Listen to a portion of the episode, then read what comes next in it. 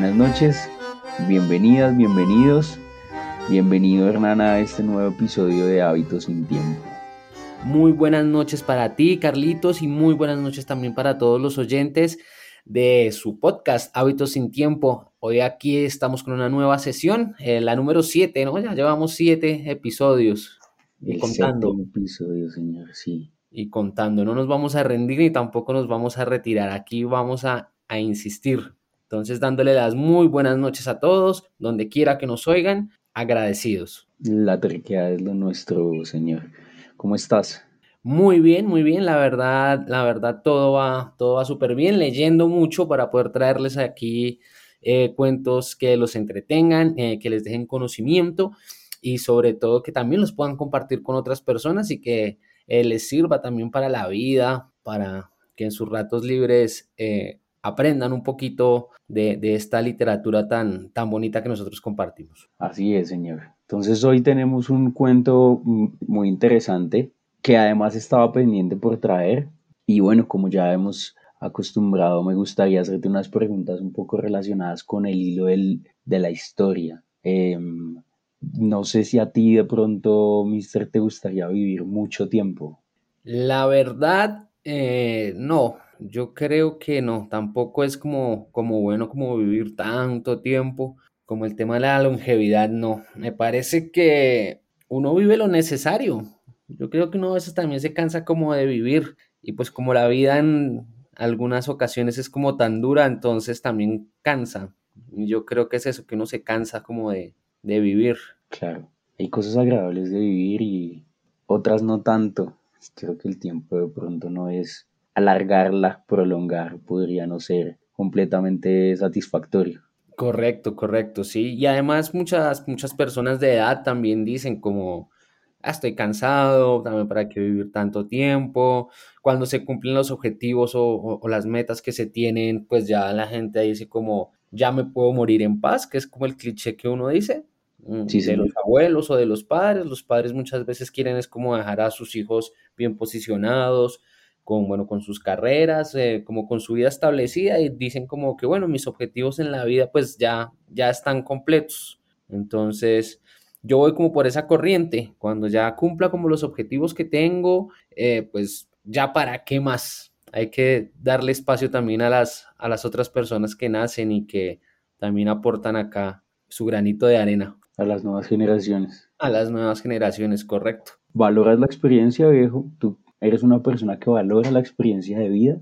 Sí, claro, se valora la experiencia de vida tanto en los momentos eh, buenos como eh, en las adversidades, ¿no? Eh, siempre es obviamente mejor disfrutar los momentos buenos y uno quiere que, que estos momentos estén casi que de forma permanente, pero bueno, la vida es un poco injusta o ingrata, entonces tiene cosas buenas como malas y de todo se trata de sacar lo mejor, la mejor experiencia de cada de cada acontecimiento que uno viva. Es así, claro, ¿no? Y, es, y esa sí es una cosa que podría ser, estar determinada por el individuo. Cada uno está en condición de interpretar o sacar provecho de, la vivencia como una experiencia que puede ser positiva o negativa que le deje algo a, a cada persona. Me parece que es bien valioso. Sí, claro que sí, ahí está como la capacidad de discernimiento y la capacidad intelectual de las, de las personas, ¿no? Uno entiende que también hay golpes bravos en la vida, pero pues desafortunadamente yo creo que nadie se salva, yo creo que no hay una sola persona que diga como que mi vida es perfecta y yo no tengo problemas, no tiene que ser como en relación con el dinero o tenerlo o no tenerlo, o con, bueno, con circunstancias que pasen en la vida. Así es. ¿A ti te habría gustado vivir algún momento de la historia? O conocer algún personaje histórico o estar ahí en algún lugar? Yo creería que no. O sea, lo que pasó sin uno estar, ya pasó sin uno estar y el que uno esté o no esté, pues la verdad es como irrelevante, ¿no? O sea, como dicen por ahí, como el, pasado no, no se puede como cambiar eh, y el futuro no existe, entonces es mejor siempre estar como en el presente. Lo importante es el, el presente. Entonces ir a conocer a alguien no, como que no me llama mucho la atención, digamos que todo lo a los que yo quise conocer algo dejaron escrito y por ese medio yo he aprendido a conocerlos. ¿Te gusta tu momento? ¿Te gusta este momento del, del mundo en el que vives. Pues no es que me guste, sino que me toca vivirlo. es el mío y es, es, mi presente y fin. Exactamente, no, no, no, no, no lo puedo cambiar. Si fuera por mí, créeme que yo lo, lo cambiaría. Si tuviera el poder de cambiarlo, pues cambiaría, cambiaría algunas cosas pues para vivir mejor. Claro. O, o bueno, para estar más tranquilo, para tener cierto control sobre la felicidad, pero pues bueno, esos temas son, son bastante filosóficos claro. y, y, se prestan para, para que los vayamos desarrollando tanto en este episodio como en los próximos. Sí, señor, así es. Esa, es. esa es un poco la idea. Hoy tenemos un autor que en su cuento relaciona cosas como esta, ¿sí? ya en eso sí te cedo la palabra que hoy nos traes un cuento que a mí me gusta muchísimo, a pesar de que tampoco es que hubiese querido ser un tipo que iba tanto. Qué bien. Oye, sí, y, también eh, respóndenos tú las preguntas para, para que también el público y los oyentes nos empiecen a conocer un poquitito más porque creo que no nos estamos acercando lo suficiente.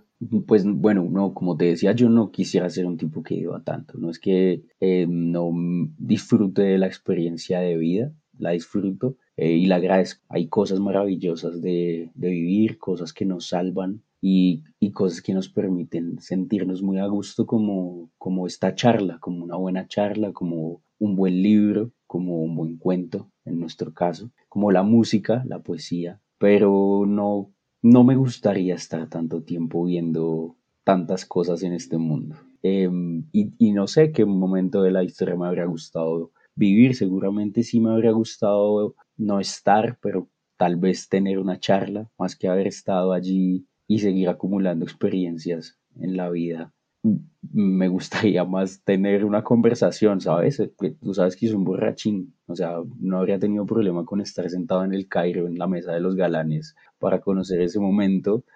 Este autor, por ejemplo, habla de aquella banda, ahí ya me tiré el episodio porque me voy a un, a un lugar donde no debía, pero a esa banda quería de, de Rousseau, tanta gente con quien hablar tan interesante. Sí, eso es verdad, eso es verdad. De pronto ahí yo reflexiono un poco en mi respuesta, pero pues bueno, yo estoy como en mi época en los que no quiero hablar con nadie, pasado ni del presente. De pronto más adelante cambio de opinión y seguramente cuando lo reflexione un poco más, pero por el momento estamos bien así. Así es, señor. Entonces te cedo la palabra para que nos presentes el autor de, de esta noche. Bueno, el autor que traemos eh, esta noche aquí a Hábitos sin Tiempo es argentino. Ya como es costumbre en esta temporada, estamos por acá por Sudamérica con todos estos autores. Él es Roberto Alfredo el Negro Fontana Rosa, que nació en Rosario el 26 de noviembre de 1944 y partió de este mundo el 19 de julio de 2007. Fue un humorista gráfico, dibujante, guionista, historietista y escritor. Bueno, el cuento de hoy se llama Un hombre de experiencia y viene en el libro Te digo más de Roberto Fontana Rosa. Entonces, con ustedes, un hombre de experiencia. Ese encuentro fue hará unos 15 años Sí, 15 años. Porque para aquel entonces yo viajaba periódicamente a Mar del Plata vendiendo los famosos rulemanes. Y si bien me gustaba viajar de noche para dormir en el ómnibus y hacer menos largas esas 13 horas, aquella vuelta había sacado el boleto para muy tarde, de madrugada casi. La verdad es que había sacado el boleto como siempre, a eso de la una, pero tuve la previsión de irme de nuevo a la estación y cambiarlo para las 4 por si acaso, porque si bien ella había dicho que no, que salíamos solamente como amigos, uno nunca sabe. La cuestión fue que la cosa se dio bien y el tiempo estuvo bien aprovechado. Terminamos en un hotelucho de mala muerte, miserable, cerca de la Plaza Colón, que fue el más cercano que encontramos de la cafetería donde estuvimos tomando una coca. Y allí nos metimos. Cuando la dejé serían las 3 de la mañana y yo estaba exultante. Hacía un frío riguroso y se me había despertado un hambre de lobo. Recuerdo que me fui a la estación de ómnibus decidido a comer algo y fundamentalmente a tomarme un par de vinos blancos que me relajaran y me dejaran dispuesto para la travesía en ómnibus. Sentía una euforia que me recordaba mis tiempos veinteañeros, cuando comía a destiempo y viajaba a horas intempestivas. En la estación casi no había nadie, salvo algún mendigo apolillando en un banco y un par de tipos caminando como sonámbulos de un lado para el otro. Uno de los bares, para mi desgracia, estaba cerrado. Otro recién abría y un pibe flaquito, apenas vestido con un saquito celeste de manga corta pese al tornillo, acomodaba las sillas que aún pernoctaban patas arriba sobre las mesas. Había una radio puesta fuerte y una gorda limpiaba el piso con un cepillo enorme. ¿Se puede comer algo? Le pregunté al tipo que apareció detrás del mostrador sacando unos vasos plásticos de una bolsa de polietileno. El tipo aprobó con la cabeza.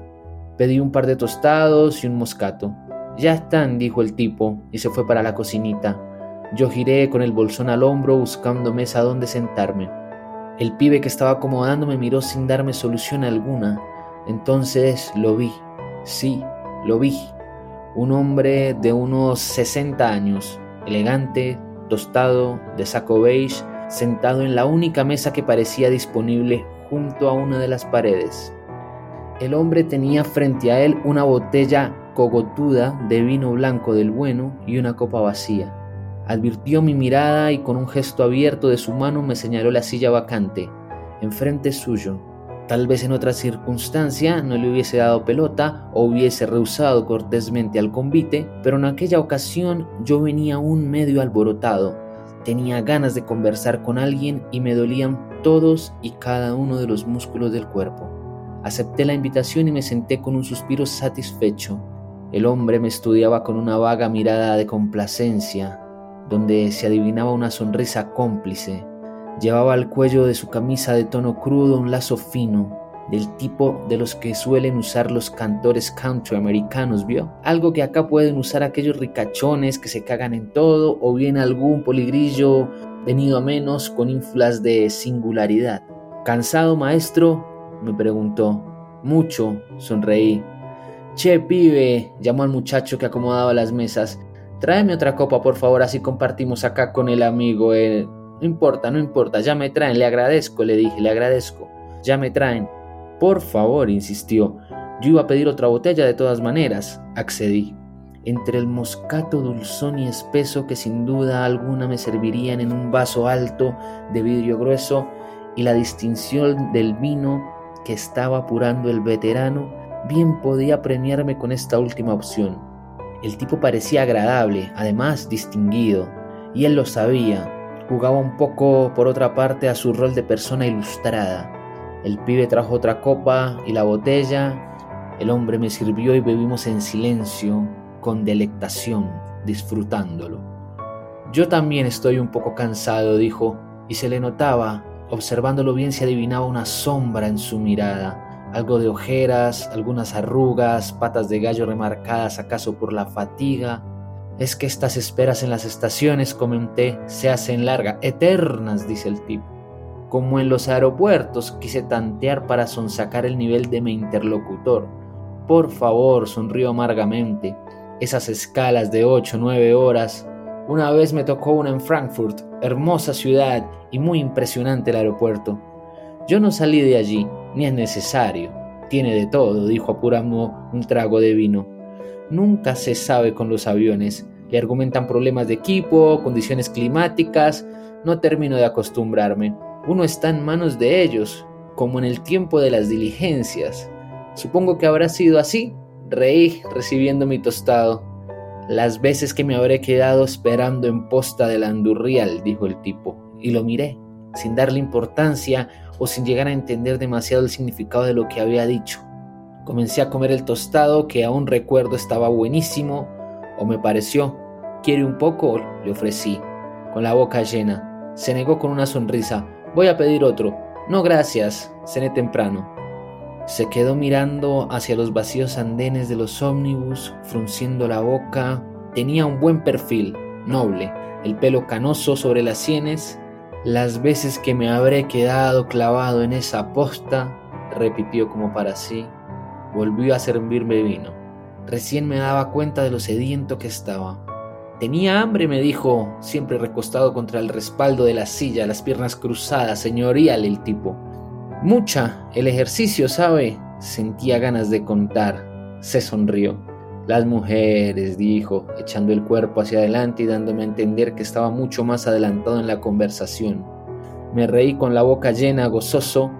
¿Qué tal era ella? preguntó cauto. Es increíble, es increíble, dije yo tanteando con un dedo el contenido de mi sándwich. Aún no puedo creer cómo a veces pibas jóvenes le dan bola a uno, que ya es un tipo, digamos, maduro. La seguridad, tal vez, no sé. La relación con el padre, como dicen los psicoanalistas. Pibas que andan sueltas, libres, que podrían elegir a muchachos de su edad, no sé. Eso es cierto, cabiló el hombre, que seguía dándole al vino como si fuese agua. Pero también tenemos que poner en la balanza el hecho de la riqueza que dan los años, a la riqueza de la experiencia me refiero. No sé, dudé, no sé, desde el punto de vista físico uno no puede ni empezar a, competir con los chicos de hoy. Usted no es tan viejo después de todo, 41. ¿Qué queda para mí entonces? sonrió el hombre. Pero yo me refiero a las cosas para contar. Un joven de 20, 21, 22 años, por más inteligente que sea, por más capacitado que sea, y ojo, que no quiero hacer con esto un alegato contra la juventud, ni mucho menos, por una simple razón cronológica, lo más probable, lo más probable es que no haya vivido demasiadas cosas, que no haya sufrido incluso demasiadas cosas y eso lo empobrece un poco frente a un hombre hecho y derecho que tiene una cantidad de vivencias, de anécdotas, de historias para contarle a una mujer, tenga esa mujer la edad que tuviere. Yo me sorprendo, argumenté, porque no sé muy bien hasta qué punto una piba de 22 años le interesan las historias de uno, las cosas que le puede contar uno, que tampoco en mi caso ha llevado una vida muy aventurera. No vaya a creer, no vaya a creer. Una experiencia de vida común y silvestre en un hombre maduro puede ser muy interesante para una persona joven. Tampoco es necesario que sea el relato de la toma de la Bastilla, por ejemplo, que yo he empleado alguna vez con buenos resultados. Allí dejé de comer y lo miré serio. Después me reí. Sí, también se les pueden contar películas, dije. Es un recurso. Hay que ser un buen narrador, eso sí. El hombre pidió otra botella, lo dejé hacer Creo que estábamos los dos bastante achispados. Es notable la facilidad con la que se deja tomar este vino blanco, dijo el veterano. Yo creo que voy a parar un poco porque no se limite, no se limite, tiene que manejar acaso. No, no, me sirvió otra copa. Así duerme bien después, dijo. ¿Y usted a dónde viaja? No, no, no, yo no viajo, volvió a tirarse hacia atrás mundano. Vine acá porque era el único lugar que podía encontrar abierto hasta ahora. Tuvo una noche larga también, Solo sonrió mirando hacia las plataformas. Yo esperé a terminar el último bocado del tostado. ¿O será la consabida liberalidad de las mujeres de la que tanto se habla ahora? Retomé el tema filosófico. De las muy jóvenes digo, siempre ha sido igual, siempre ha sido igual, ¿le parece? Por supuesto. En la época de nuestros padres, por ejemplo, le parece que... y antes también. Yo terminaba de limpiarme la punta de los dedos con una servilleta de papel y él había colocado otra bajo la base de su copa que absorbía alguna gota derramada. Tuve un amigo, Luis Alfonso, continuó el hombre que mantuvo una relación con una muchacha muy hermosa ella, de solo 15 años, y Luis ya tenía 58, 59. Eso es más raro. No se crea, no se crea. Eso era bastante habitual en esa época. ¿De qué época me habla? Año frunció el ceño mirando hacia arriba, calculando 1735, 1736 más o menos. Dejé caer la servilletita de papel y lo miré con fijeza. Un estremecimiento helado me recorrió el espinazo. Aquel hombre estaba loco. Había estado conversando y bebiendo con un loco, sin sospechar en lo más mínimo su locura. ¿Usted me está agarrando para la joda? Casi pregunté, endureciendo el tono de mi voz. No, no, dijo él, algo retraído. Miré las botellas. O por ahí dije, nos hemos puesto bastante borrachos los dos y hablamos de más. No, no, no, el hombre recorría con los dedos finos de su mano derecha el pie de su copa de vino. Es que a veces uno tiene ganas de hablar. Le pasó a usted esta noche misma, ¿no es así? Lo admito, perfecto, pero yo no le digo que soy amigo de un tipo del siglo XVIII, o ahora que lo pienso que fui testigo de la toma de la Bastilla. ¿Sabe lo que pasa? dijo comprensivo. que a veces es más fácil hablar con un desconocido, como puede ser en esta situación, que con un amigo o con una persona conocida. Es cierto, con un amigo hay historias en común, hay compromisos, incluso todo lo que usted dice puede ser usado luego en su contra, como dicen las policiales de la televisión.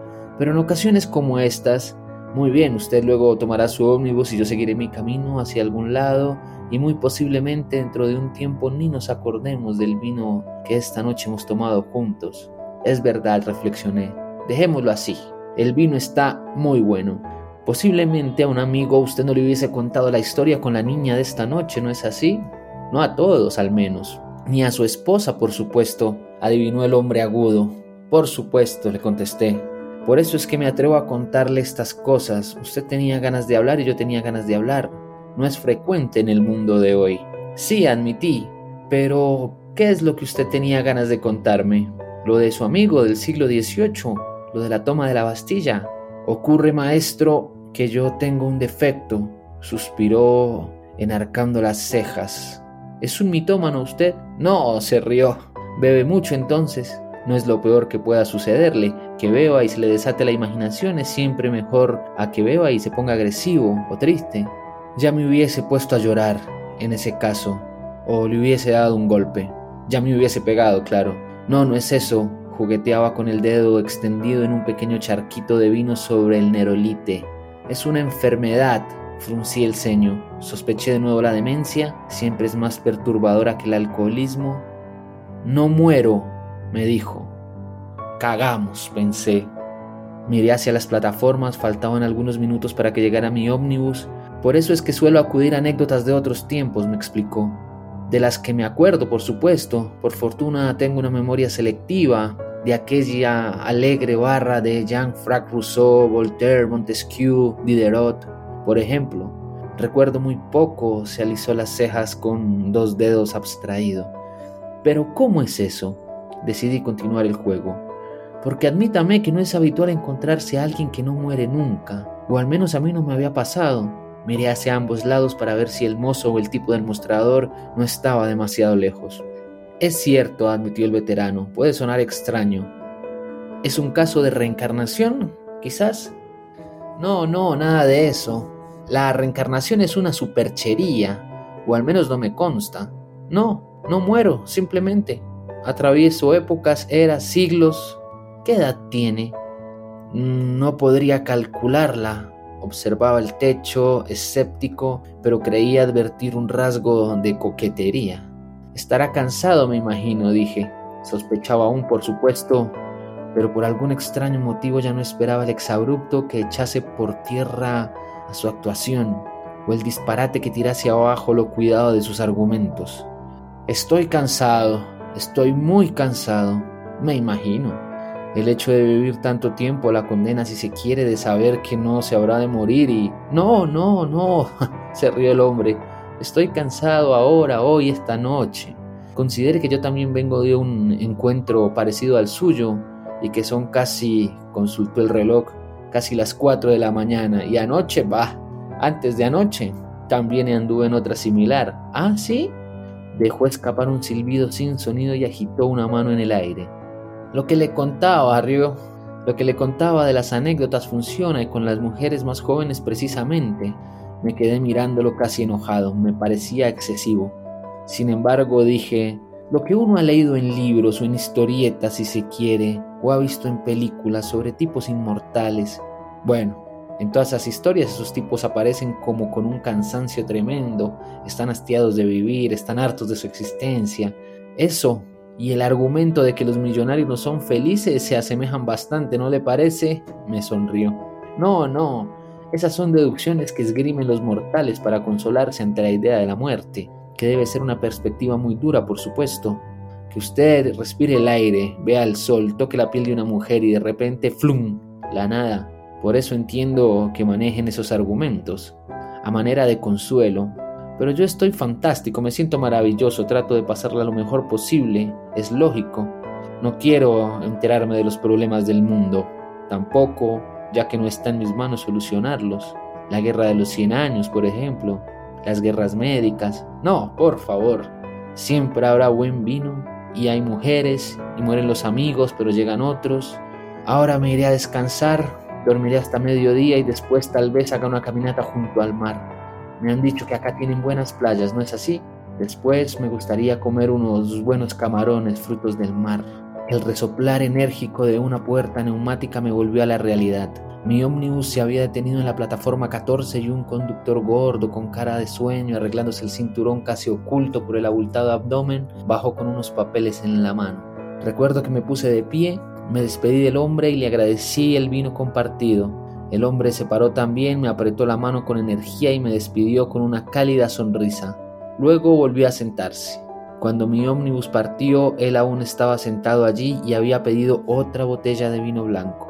Me quedó siempre la idea de su locura o de su borrachera. Si había sido esto último, debía aceptar que su aguante para beber era admirable, ya que en ningún momento lo vi vacilar o entreverarse con las palabras. Conté a mucha gente mi encuentro con aquel tipo y la anécdota siempre terminaba en carcajadas, bromas y en el inmediato recuerdo de otros macaneadores famosos. Así fue hasta la semana pasada, en que lo encontré de nuevo.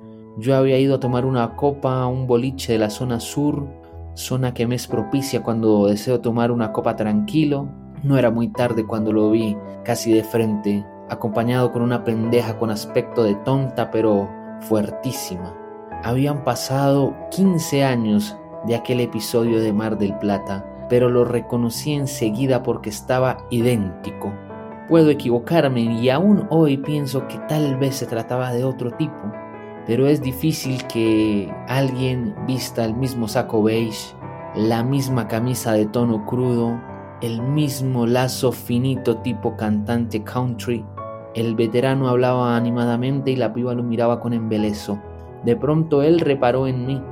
Me miró un instante más prolongado del que se dedica a un desconocido. Yo, dubitativo, le hice una inclinación de cabeza corta. Él miró hacia otro lado y continuó hablando con la pendeja. Yo estaba acompañado también y por supuesto no por mi esposa. Creo que él prefirió fingir que no me conocía, que no había descubierto la trampa. Tal vez hubiese podido saludarme dado lo recoleto del boliche, pero quizás optó por la discreción, más por la mujer que me acompañaba que por mí mismo. Estuvo un rato más con la pendeja y después se fueron. Pasó al lado mío, abrochándose el botón central del saco beige, sin mirarme. Se hizo el boludo, supongo, pero estuvo bien, cualquier tipo con su experiencia hubiese hecho lo mismo.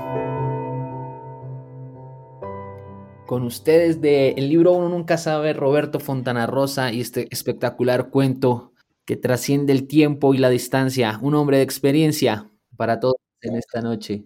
Espectacular, genial.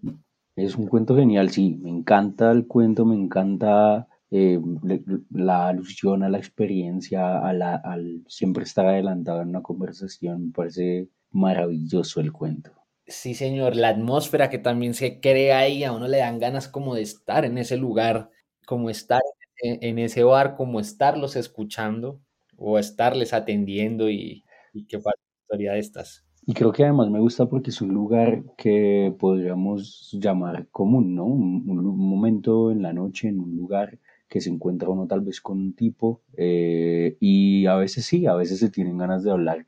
Me gusta ese escenario que hemos vivido además. Sí, totalmente. Yo creo que pues bueno, he tenido la fortuna de, de encontrarme con macaneadores, eh, no que no mueran, porque yo creo que el que no muere soy yo ahora, después de leer ese libro. Eh, pero sí, yo creo que uno siempre ha tenido un momento en el que uno sale, digamos, a un bar o a un sitio y normalmente es un bar y uno se encuentra con desconocidos y empieza a hablar y, empieza a esparcirse, porque lo que el libro dice es verdad, a veces uno con los amigos no, no, se expresa o con la pareja tampoco se expresa, pero uno ve a un desconocido y uno entabla esa conexión de, de, confianza y uno puede pasar ahí perfectamente una hora o dos horas hablando con un desconocido de cosas eh, propias, pero que uno sabe que ya después no se va a volver a ver y, y uno se abre y, esa, y eso es como una buena como una buena terapia o una buena experiencia. Así es, y que tampoco es común, ¿no? No es común que te encuentres una persona con la que de pronto te den ganas de hablar y,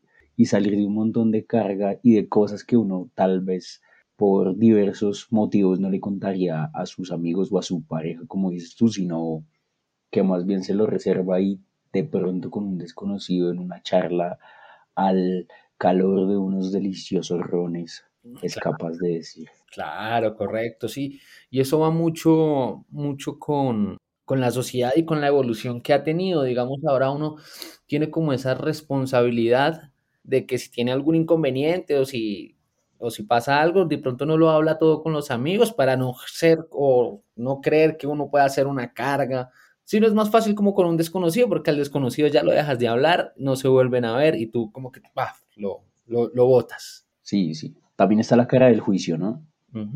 Es verdad. También está la cara del juicio y, y ocasional, más, más que ocasional, uno no quisiera hablar de ciertos asuntos por los que puede ser criticado o juzgado, porque no siempre que se habla uno está esperando ni consejo ni el juicio de otro. Es más sencillo con un extraño. Exacto. A veces, bueno, no, no me ha pasado a mí que, digamos, hablan propiamente de una infidelidad, de acá eh, al inicio, eh, se, dice como que se fue con la chica a tomarse una coca, pero que no era la, la esposa, eso se deja entrever ahí en el cuento, pero ese es el, ese es el tipo de cosas como, como que tú le puedes contar a un desconocido porque el desconocido te está escuchando, no te está juzgando. De pronto un amigo sí te llama a, al orden. Al orden, ¿sí? Porque esa es la función de, la, de, de los amigos, ¿sí? O sea, la función del amigo no es bancarte las boludeces que haces siempre, sino es como, papi, o sea, te entiendo que tengas, que tengas moza, pero, pero no, o sea, eso no puede ser así. ¿sí? En cambio, un desconocido dice, no, yo también tengo mi moza, entonces se, se, vuelve como un ambiente como de compinchería, pero que a la vez puedes llegar a ser terapéutico para el que lo necesite. Entonces, es genial. Y además este tema de que el hombre no muere y, y que le cuenta las experiencias a las chicas, pues es, es, es, es, bastante, es bastante interesante, ¿no? Me gusta mucho ese detalle final donde, donde el autor, el negro, pone como, me parece muy fino, que termine el cuento poniendo la prudencia de aquel hombre como un elemento de esa experiencia. Pues un detalle finísimo y me encanta que termine así el cuento, me parece maravilloso. Claro, es un recurso, un recurso que finalmente como corresponde a un hombre de experiencia. Ya habían hablado una vez, ya se habían conocido una vez, ya no había mucho de qué hablar porque los dos estaban en la misma situación de hace 15 años. Entonces, sí, ¿para qué redundar en, un saludo? ¿Para qué redundarnos? O sea, midió la situación con pericia. Obviamente uno se avergüenza, trata de saludar. Yo, en la calle saludo a, todo el mundo, a los perritos, a los gaticos, a los pajaritos, a los vecinos, pues como corresponde. Pero mira, la experiencia te, te, te deja que a veces la discreción te hace ganar bastante. Sí, señor. Me da mucha esperanza la idea de que a una mujer joven pueda gustarle un hombre con experiencia por sus anécdotas, ¿sí? Me parece muy interesante que esa narrativa de una vida experimentada, aun cuando no fuera de pronto una aventura de vida, sea interesante para una mujer y eso pueda cautivarla, más allá de un rasgo financiero o físico. Claro, es que bueno, ahí, ahí esto trae mucha tela para cortar, porque por ejemplo yo soy de los, de los que piensa que, digamos, como yo ponerme a salir ahorita como con una colegiala, como que es como que a mí no me interesa, ¿sí me entiendes? Porque pues ya tengo una edad y prefiero compartir con, con mujeres que tengan mi misma edad, o que bueno, que estén en una franja de edad normal, por decirlo así muy entre comillas.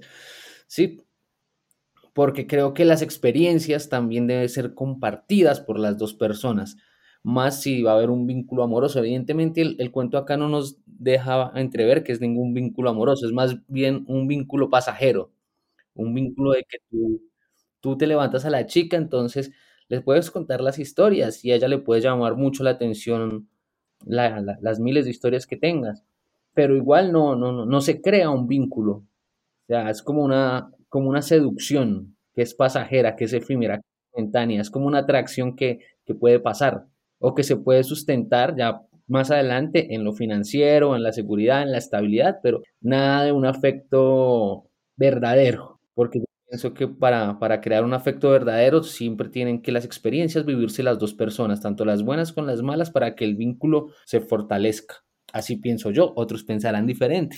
Claro, claro, claro. Pero el cuento te invita a reflexionar sobre todo ese tipo de cosas. Sí, sí, sí, y este tampoco es un juicio sobre quién tiene un código u otro de valores y que le parece correcto o no, sino es una interpretación, es la nuestra, y es bien interesante también que como siempre en, las artes y la literatura como un arte, cada uno puede hacer una interpretación de lo que el autor pone allí. Claro, sí, claro, o sea, como puede haber lectores que digan, uff, parce, estos manes son unos cracks, hay otros que decimos, los manes son unos cracks, pero los manes no están haciendo como una apología a la infidelidad o, a la experiencia, que puede que sea bueno y puede que sea malo, o sea, la experiencia es esa cosa que nos dice que la experiencia no sirve para nada. Y como toda herramienta puede ser utilizada para bien o puede ser utilizada para mal. Que esas son como las conclusiones que yo pues saco de, las miles que saco. Este es uno de mis cuentos favoritos. La verdad a mí me vuelve loco por la atmósfera, por el, tema de que el hombre no muere y, de todo lo que deja para pensar además. Y en general te diría que, que el negro Fontana Rosa con sus frases, con sus cuentos, con su humor, que el humor del negro es un humor buenísimo porque me parece muy fino, digamos. Entonces, y, es un auto recomendadísimo además, porque tiene cuentos, historias y otros que dejan unos em, enseñanzas muy bonitas. Eh, por ejemplo, una noticia que sorprende es una cosa maravillosa que es recomendadísima. Eh, los cuentos del negro por ahí están que han sido fueron llevados a la televisión creo que él en general tiene muchas cosas interesantes de leer para aprender un montón. Claro, es que eh, el negro Fontana Rosa era un genio, o sea, un genio, o sea, y es un punto referente de toda la literatura argentina. Yo no creo que haya un solo argentino que, diga, no, no me gusta el negro Fontana Rosa. Pues, si se sale de verdad desde, se sale de la genialidad, o sea, tiene unos cuentos, bueno, les vamos a traer varios cuentos del negro Fontana Rosa de aquí en adelante porque van a haber muchos años que nos van a tener que aguantar aquí, al menos hasta que vivamos, pero tiene una literatura de todo, de fútbol, dramática, humorística, mejor dicho, es muy, muy versátil, o sea, les invitamos también a que, a que adquieran algo de, del negro Fontana Rosa eh, vamos a hacerles un regalo ahí a los, a los oyentes. Yo tengo este libro, yo no soy mucho de hacer esto porque me gusta que la gente, si quiere, si quiere leer o si quiere adquirir el conocimiento, ellos mismos se autogestionen y ellos mismos se luche por las cosas. Pero bueno, vamos a hacerle un regalo. Vamos a regalar este libro, lo tenemos en formato PDF. Al que nos envíe unos que los, los dos primeros correos a hábitosintiempo.gmail.com se lo vamos a regalar así al free. Este libro, te digo más, 245 páginas de Roberto Fontana Rosa para que conozcan un poquito más de la literatura del negro. Maravilloso, señor. Qué buen regalo. Para que puedan disfrutar de la literatura de, Fontana Rosa, que es realmente muy buena. Si, si alguien de casualidad tiene este libro, sabe dónde conseguirlo, pero de Ediciones de la Flor, también mándeme un correo, por favor. Aunque sea el tercero, se lo agradezco. Ajá. Es que eh, la colección de ediciones de La Flor del Negro Fontana Rosa es una locura. Sí, señor. Bueno, acá creo que llegamos al final de nuestra jornada, a menos que tú tengas algo que agregar, que comentar para nuestros oyentes.